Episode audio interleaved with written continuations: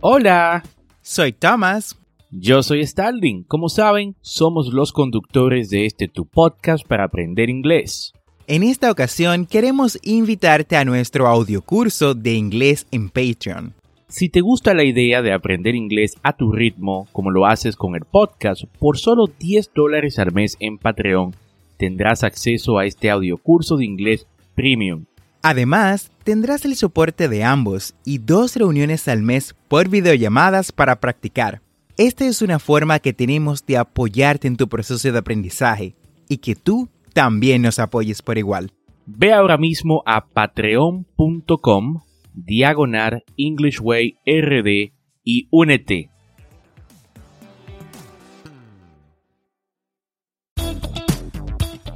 Bienvenidos a English Way RD tu podcast para aprender inglés con Tomás Martínez y Starling Santos.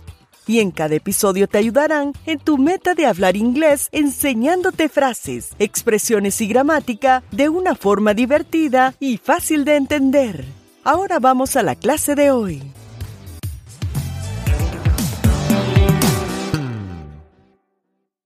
Hi Thomas, how are you doing today? I am doing well, thanks. How about you?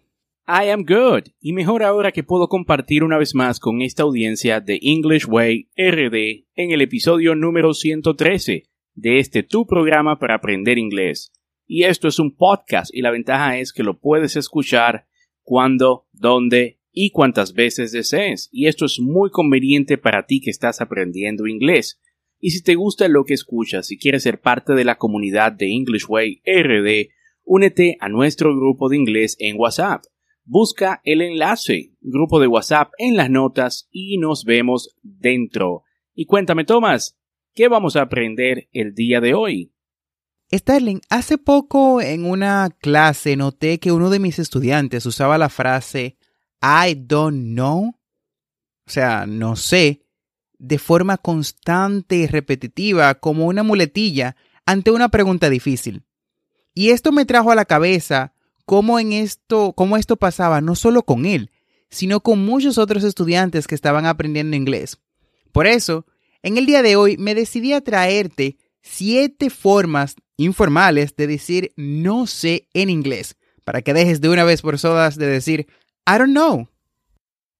Me encanta este tema, Thomas, pues decir siempre I don't know puede hacerte sonar un poco desinteresado, poco profesional y es hasta un poco vergonzoso y sobre todo denota poco dominio del, del idioma, ¿no? Así que esto será de mucha utilidad para todos ustedes, pero antes de entrar en nuestro tema, escuchemos la frase del día, the quote of the day. Knowledge without practice is useless, practice without knowledge is dangerous, Confucius. El conocimiento sin práctica es inútil. La práctica sin conocimiento es peligrosa. Una verdad que pone a muchos incómodos.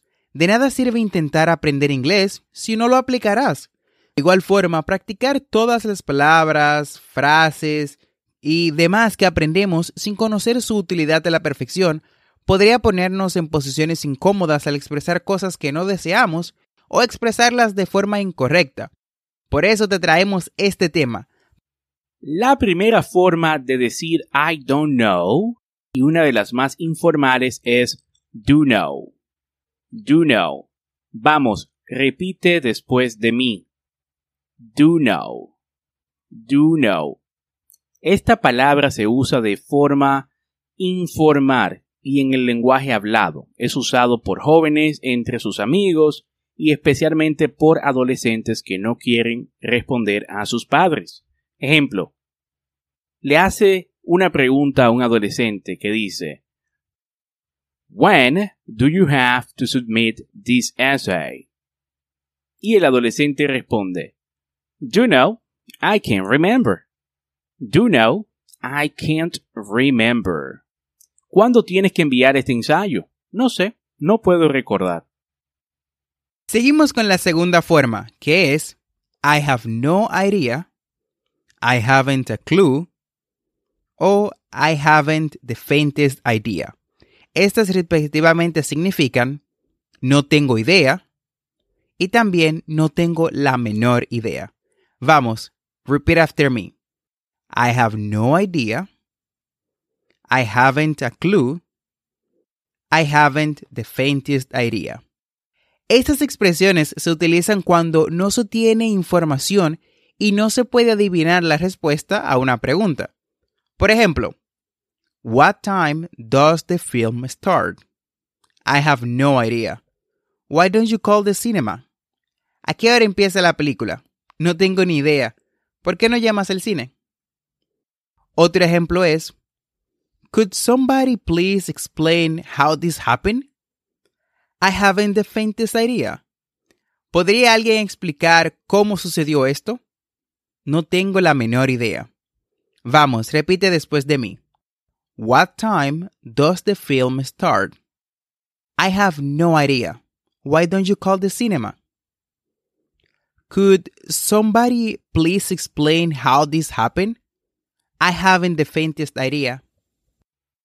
En tercer lugar, tenemos How should I know? How should I know? Repite conmigo. How should I know? También tenemos Don't ask me. Don't ask me. Repite conmigo. Don't ask me. Y también tenemos search me. Search me. Repite conmigo. Search me. ¿Cómo debería saberlo? No me preguntes, búscame. Estas expresiones se utilizan cuando no sabes algo y te molesta que alguien te pregunte al respecto. Por ejemplo, Who left this mess on the table? How should I know? I've only just come home. ¿Quién dejó este lío sobre la mesa? ¿Cómo puedo saberlo? Acabo de llegar a casa. Otra, otro ejemplo es, What time did she say she was catching her train? Don't ask me. I'm always the last to know. What time did she say she was catching her train? Don't ask me. I'm always the last to know. ¿A qué hora dijo que iba a tomar el tren? No me preguntes. Siempre soy el último en saberlo.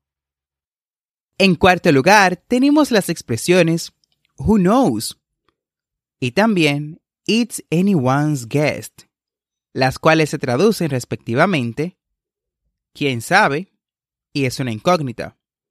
Repeat after me. Who knows? It's anyone's guest.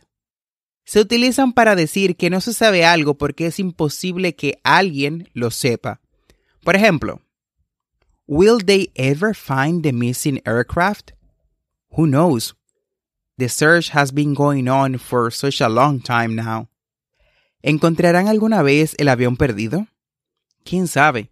La búsqueda ha estado ocurriendo durante mucho tiempo. Otro ejemplo es, How the situation will develop from here is anyone's guess.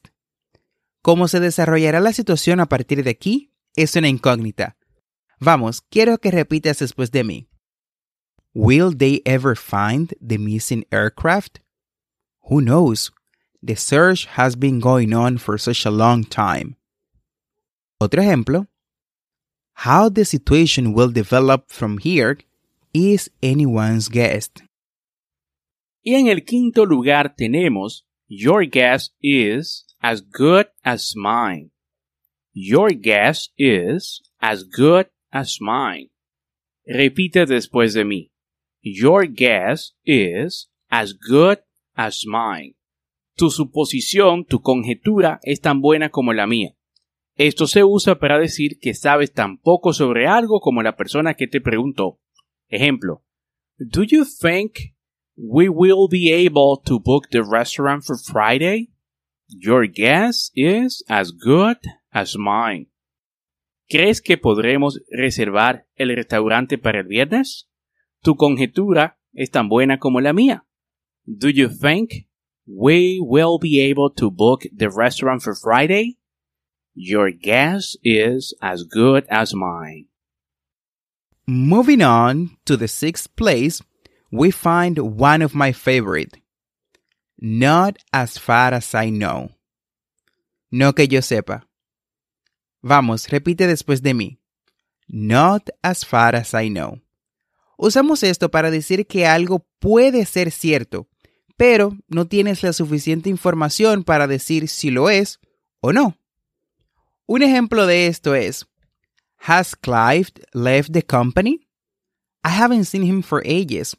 Not as far as I know, but I haven't seen him recently either. ¿Clive ha dejado la empresa? Clive ha dejado la empresa? No lo he visto en mucho tiempo. No que yo sepa, pero tampoco lo he visto recientemente. Vamos, repite después de mí. Has Clive left the company? I haven't seen him for ages. Not as far as I know, but I haven't seen him recently either.